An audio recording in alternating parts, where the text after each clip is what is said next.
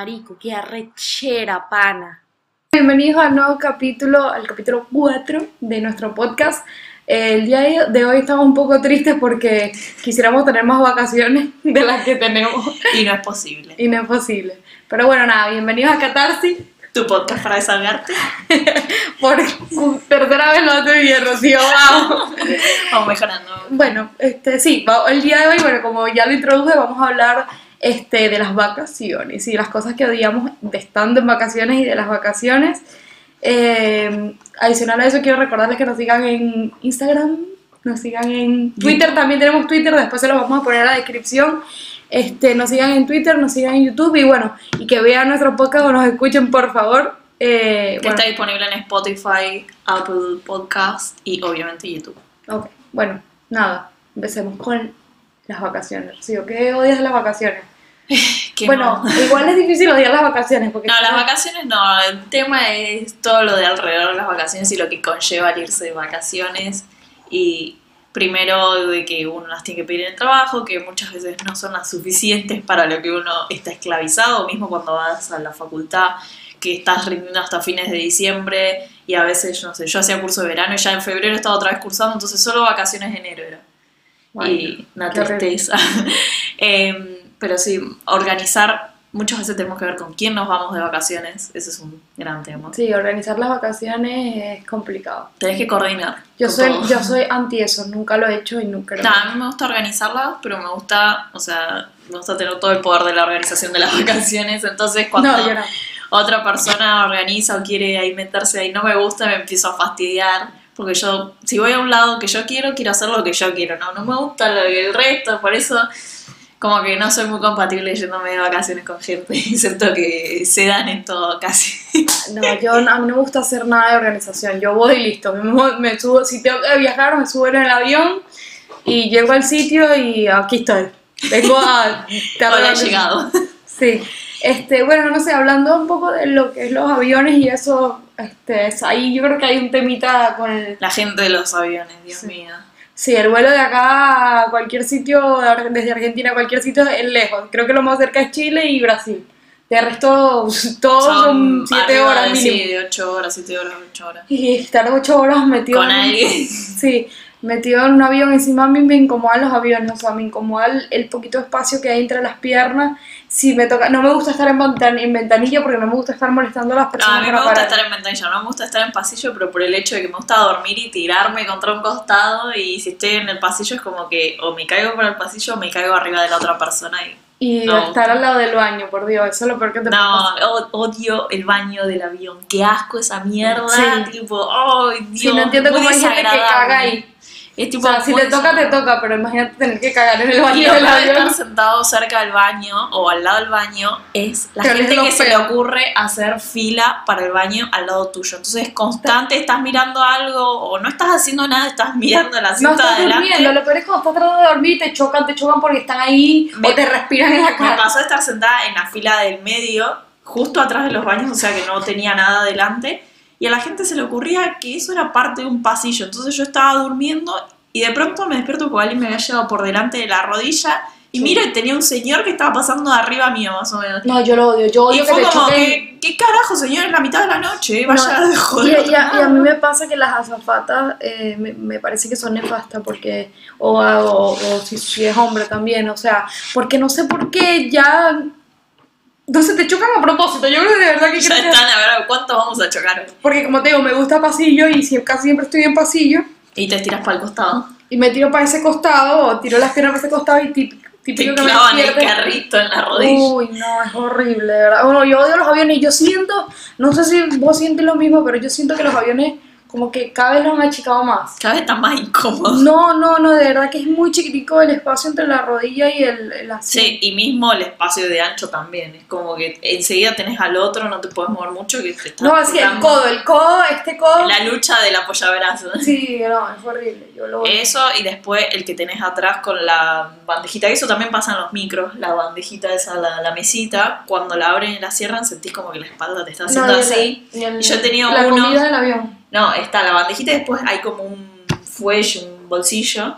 Y también se han pasado un vuelo de 10 horas escarbándome la espalda Y lo peor de todo es que cuando me volví de ese lugar que me había ido de vacaciones, volvían en el mismo avión. Pero es que te meten, meten los pies ahí. No, no era que metían los pies, era que escarbaban las re- había unas revistas, no sé, eran unos nenes- venían con nenes chicos y todo el vuelo escarbando y moviéndome el asiento. Y yo ya estaba que unas Ay, sí, ganas eso de. es otra cosa. Yo de verdad admiro a la gente que viaja con sus niños, pero eso es horrible. Los niños te patean el asiento, se te toca atrás, gritan y bueno, pobrecitos, de verdad. No. También sufren porque La que te también, si estás en ventanilla, que normalmente es ventanilla, en un micro lo mismo me ha pasado, que de pronto ves en el hueco que tenés entre la pared y el coso, que te aparecen unos pies. No. Pies sin medias, sin nada, así los pies bien asquerosos acá. Y es como, dale, por favor, qué asco. No. A mí me dan asco los pies.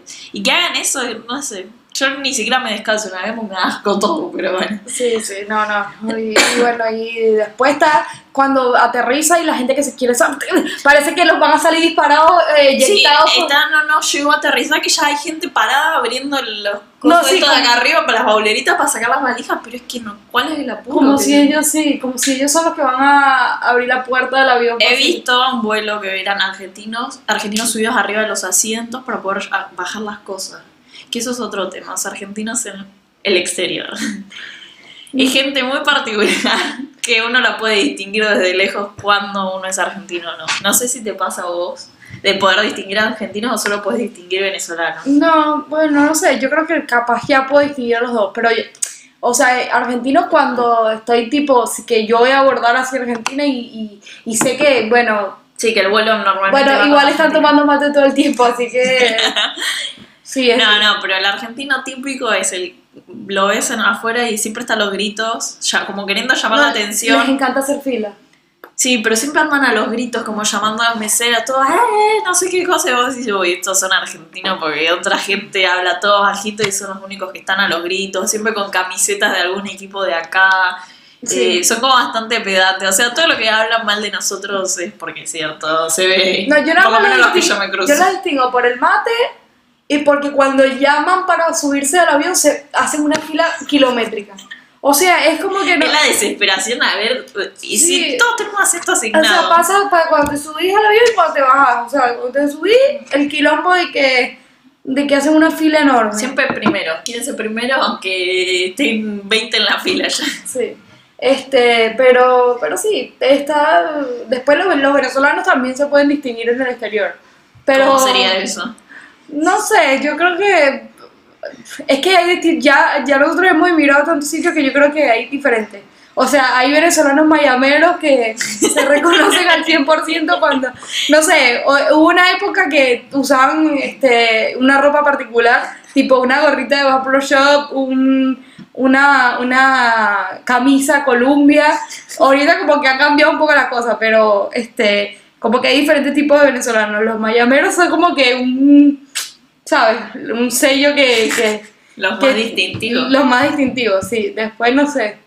Acá Sí, yo obviamente... lo que describo de argentino sería como el. Normalmente es la persona de Buenos Aires. Del interior no sé si están así. No me ha pasado, o sea, el- ya por cómo escuchas cómo hablan, sabes que son de Buenos Aires.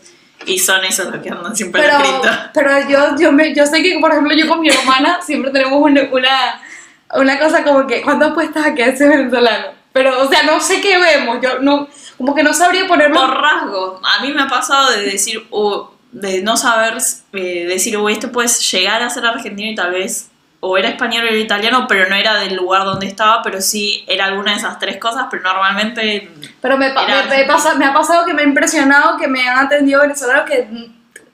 O sea, no parecía. No, no tenía ni, o sea, no tenía ni la más mínima ni remota idea de que esa persona iba a ser venezolana y como que mierda. Que Me lo, sorprendiste. Pero sí, por rasgos puede ser, pues no sé, yo creo que sí hay ciertas cosas que uno hace que son particulares. Pues. O sea, los argentinos hablan así también, con las manos, como que de lejos se, se, se, se puede- Los ves. Sí, los Este, Después el tema cuando estás afuera, otros que distinguís que eso ya no hace falta, son los chinos. sí, hay Los chinos. chinos y sus ¿A cámaras y vayas? sus selfie sticks. Sí, a donde vayas hay chinos. Esa gente está desesperada por sacar mil millones de fotos por segundo, las cuales no sé si realmente las ven en algún momento. Yo creo que no, que lo solo lo hacen para joder, te empujan porque no les importa nada. Yo creo que me he peleado con unos cuantos chinos por, y no sé ni siquiera si se enteran. Y lo peor de todo que yo estaba en una insultándolos obviamente en español y no me iban a entender nada, pero estaba re enojada porque estaba tapizado de chinos por todos lados. ¿Y qué hicieron? Vino una china y me pidió si le podía sacar una foto. Y yo estaba como, maldita sea, le saqué ¿En la foto. Claro, sí, sí, le saqué la foto. La china vino y me dijo, no, no, otra más, otra más. Y me pidió como cuatro o cinco fotos y yo estaba que, Tú tenías que decir, coño marico que rechirán paneta. cobro, cobro. Claro, sí, la china me había agarrado de fotógrafa ya. Con que la odiaba encima, yo estaba con un odio ese día. Pero no, la verdad que los chinos son, digo que no, son una cosa muy particular. Después, después a mí me parece, a mí me parece resaltar esto es muy particular. Yo odio de ciertas nacionalidades cómo te atienden. O sea, yo no quiero generalizar, como que no quiero generalizar, pero los italianos se tratan muy mal. O sea, yo no sé, pero yo siento que esa gente es infeliz y, y te trata mal porque son infelices, pues. No todos, vuelvo y repito, no son todos, pero hay una- un buen porcentaje que es como que, no sé, como que... ¿Te molesta que uno vaya de vacaciones Sí, al sí. lugar? Sí, sí, posta, no, no, no. ¿Qué pasa? Muchas ciudades odian a los turistas. Entonces ya ven que uno no es de ahí, como que medio te destratan así. Sí, no sé. Yo tampoco, o sea, por ejemplo, yo fui a Francia y, tam- y no sentí empatía con los franceses, pero bueno, hay gente que no, dicen que no son así. Pero yo en particular no siento empatía. no A mí, yo por lo menos en París no tenía una buena experiencia. ¿No? no. Bueno, entonces... Eh, me han tirado tipo un ticket en la cara un mesero y cosas así que es como, ¿qué carajo? Esto me lo haces en Argentina y te presta fuego local. Pero bueno, no, no estaba en mi casa, así no podía hacer. Bueno, después también depende del tipo de, de vacaciones que tenga. O sea, para mí es muy, muy diferente las vacaciones familiares que yo Sí. cuando era chiquita tenía a las vacaciones que yo ahora hago sola o, o con mi pareja. Este, como que son totalmente diferentes. Pues no sé, yo siento que no es lo mismo. Las vacaciones familiares son como que no, uno está Medio más- te van llevando para... Sí, uno más despreocupado de lo que va a hacer, como que no te enteras hasta que llegas, pues. Y como que y después te das cuenta que, ojo, las vacaciones son caras. O sea, las vacaciones son caras, es algo caro, es algo que se gasta dinero, gente que no se ha ido de vacaciones sola, que se ha ido todavía con sus padres, es algo costoso. O sea, Te das cuenta que decís, mierda, al final me estoy éramos gastando un montón de plata. éramos Sí. O Creo sea, que desde que me empecé a ir sola de vacaciones, no sé. Me parece que nunca fui a. Volví a un hotel. Y tipo, caí en hostel o Airbnb, pero Sí, hotel no fue nunca más. Porque es como que veo los precios y digo, no, esto es muy caro. Sí, sí, sí, la verdad es que las cosas que te ofrecen, o sea, como turista un hostel, un hostel, o sea, yo soy súper pro hostel, sobre todo cuando tienes más de, de 18 a- eh, para arriba, como que, o sea, que eres consciente de que puedes dormir con gente y te vas a saber defender si te sucede algo, este, eh, pero soy súper pro de eso porque primero conoces gente de todas partes. Te salen unas Esa- anécdotas maravillosas. Esa es la parte buena. La parte mala es que hay gente de algunos sitios que son asquerosos o son, tienen tradiciones muy locas. O la gente está loca de Oh, por sí. sí. Hay mucha gente loca en los hostels y cosas, te pasan cosas, no sé, a mí me pasó Sí, cosas sí. de despertarme a la mitad de la noche y tenía a alguien que ni siquiera conocía sentado a los pies de la cama, tipo veía la silueta porque se había confundido de su cama. Y fue como, ¿qué haces acá? Arrancá de acá y anda a la recepción a buscar tu cama. Obviamente estaba súper ebrio. Sí. Eh, pero en el momento es como, te pegas un par de sustos, después Pero, nada, pero, es una pero muy buena conozco, anécdota. pero conozco historias de gente que ha pasado cosas horribles en los hostels. Horrible. A, a, a Andrés, que es mi novio, una vez, yo, nosotros no éramos novios, pero él me contó que había pulgas en la cama. Yo, bueno, eso yo es algo que busco en las reviews, tipo que si dicen si hay bichos, ¿no? Porque no es, no es la No, primera vez que escucho esa para cosa. pulgas en la cama, pulgas, qué asco. Yo creo que yo me voy. O sí, sea, digo que me vuelvan todo y me voy a la mierda. No, qué asco, pulgas en la cama, eso no, no, no, no, no se me ocurriría, pues. Nada Sí. más pensarlo me pica la cabeza, o sea, como... Sí, no, y me acuerdo de una vez entré en una habitación de un hostel que era así chiquitita, era de cuatro camas. Entro y estaba toda alfombrada y la alfombra tenía unas manchas que prefiero nunca en la vida saber de qué eran. Porque la verdad que era muy desagradable y me daba asco, me acuerdo hasta puchar la rueda de la valija ahí arriba. No, sí, la, la, la, las, las, ¿cómo se llama? La- los, los hoteles, hay hoteles, o sea, vamos a hablar de hoteles, hoteles en general, pero hay cosas, yo no sé, yo siento que, y yo estoy hablando, por ejemplo, en este caso particular estoy hablando de hoteles cinco estrellas, o sea, que hay cosas del 1800, o sea, como que cambian los televisores y ya. O sea, no, posta, yo, yo tengo, o sea, yo voy a un, eh, o sea, solía ir cuando era chiquita, mis padres tienen un resort en Orlando y yo solía ir mucho, o sea, no solía ir mucho, iba todos los años a ese mismo sitio. Y fui hace un año, Y otra vez. todo igual. Es igual, lo único que ha cambiado es la televisión. O sea, la televisión es nueva. No es esa televisión, pero posta que es lo mismo. Es como que mierda, esta gente no se actualiza nunca. Es como que los hoteles son muy Y clásicos. después el tema de los desayunos, que Ay, sí. bueno, hay lugares en los hostels normalmente no están incluidos, están incluidos, son, no sé, a mí nunca me suelen gustar porque son cosas como muy básicas que la verdad las puedo ir y comprar y me salen bastante más baratas afuera. Pero que te dan un café de té y un pancito. o Sí, un tipo una dulcito. tostada con dulce. Sí. Bueno, la verdad que eso O una puedo ir a- fruta. Sí, a veces hay fruta y si no hay como desayunos esos En raros con en- salchichas y En cosas Brasil, que no. por ejemplo, te dan fruta, pero porque como que la fruta es bastante común, pues. ¿no? Claro, pero es como cosas que puedo comprar afuera en un súper y como es un hostel se pueden Sí. ingresar a comer. Pero después en los hoteles hay hoteles que también... eh, nada, yo... La del desayuno empieza muy temprano. Y es- son vacaciones, o sea, uno nadie se va a levantar a las 7 de la mañana excepto que tengas que irte a otro lado. No, sí, a menos que tengas que ir a los parques de Disney que te cobran mm, Sí, un fangote.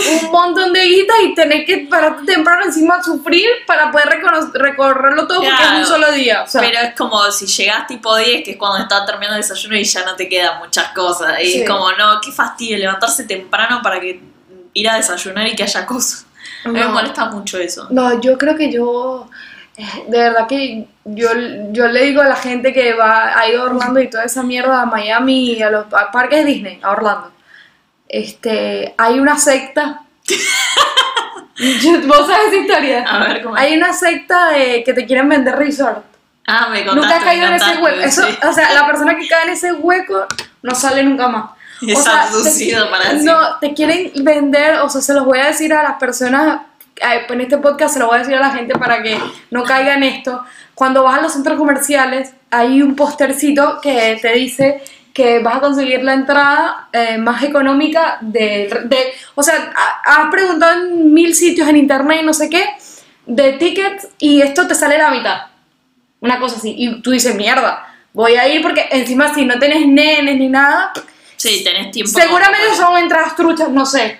No sé, uno lo primero que piensa es que esto es trucho, pero bueno, qué carajo. Si entro por la mitad, entro, pues, como buen latinoamericano, rompiendo las leyes siempre. Pero bueno, vas ahí, le preguntas al tipo y el tipo te explica.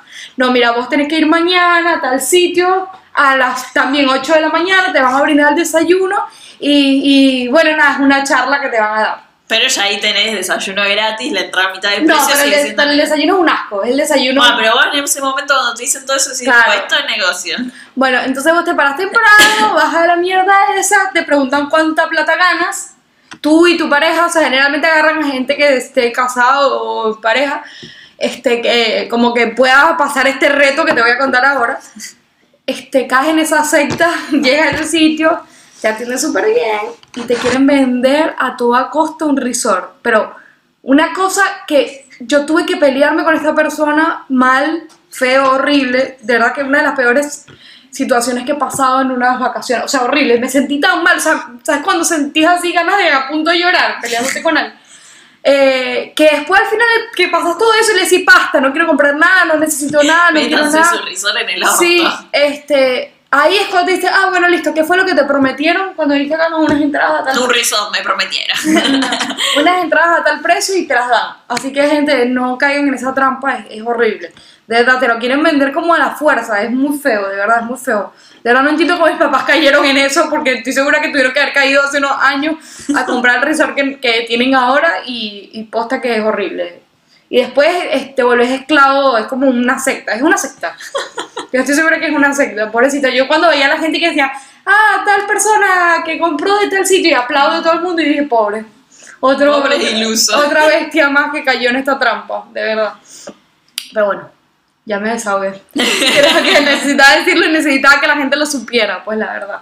Este, pero bueno, no sé qué otras cosas de las vacaciones. Sí, a veces lidiar con la familia después de tanto tiempo sin Sí, verte es no, horrible. o a veces cuando te ves, es distinto estar de vacaciones, estar compartiendo 24 horas con alguien Claro. eh, y yendo a todos lados juntos, es como que un poco, llega un momento que te satura. Yo, por más que le todo el amor del mundo, te saturan igual. Sí, Como necesitas un espacio para estar solo y... Sí, igual el regreso, yo quiero hablar también del regreso de vacaciones muy duro. Mm. O sea, me parece que una de las peores partes de las vacaciones es volver Cuando ya sabes que se te está terminando el plazo de vacaciones, ya creo que, por lo menos a mí me empieza ahí un par de días antes que digo, uy, ya falta poco, ya tengo que empezar a armar la valija para volver. No, hay, hay- hay gente que es peor, hay gente que disfruta eso. O sea, yo. No, yo no lo disfruto, la Mi paso hermana le gusta volver a su casa. de su casa. A ver, sí, extraño mi casa, extraño la comodidad de mi casa, pero el hecho de como volver a la rutina, no, no lo extraño, en absoluto, jamás No, lo extrañé. A mí me gusta la rutina, pero este, empiezo lento. Bueno, yo acabo de llegar de vacaciones y estoy. Este, cualquiera que haya visto los otros capítulos se puede dar cuenta que estoy como, como en neutro este, para este capítulo porque la verdad es que eh, volví como. Y también encima volví una fecha como que súper ajetreada, como que. No sé, no sé, no sé explicarlo. estoy en shock. No quería volver de vacaciones, de verdad. Este, y encima otra cosa, tenemos no sé, creo que ya lo dijimos, ¿no? que tenemos muy pocas vacaciones en Argentina.